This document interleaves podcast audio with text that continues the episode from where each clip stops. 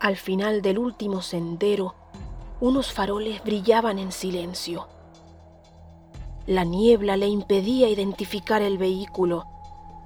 ¿Sería de los suyos? No podía estar seguro.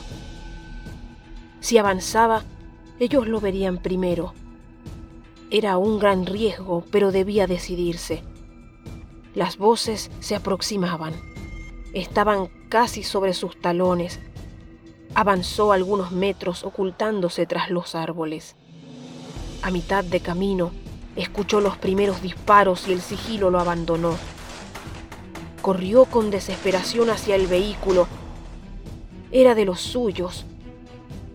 Dio los últimos pasos con la esperanza recobrada. Adentro lo aguardaban más enemigos.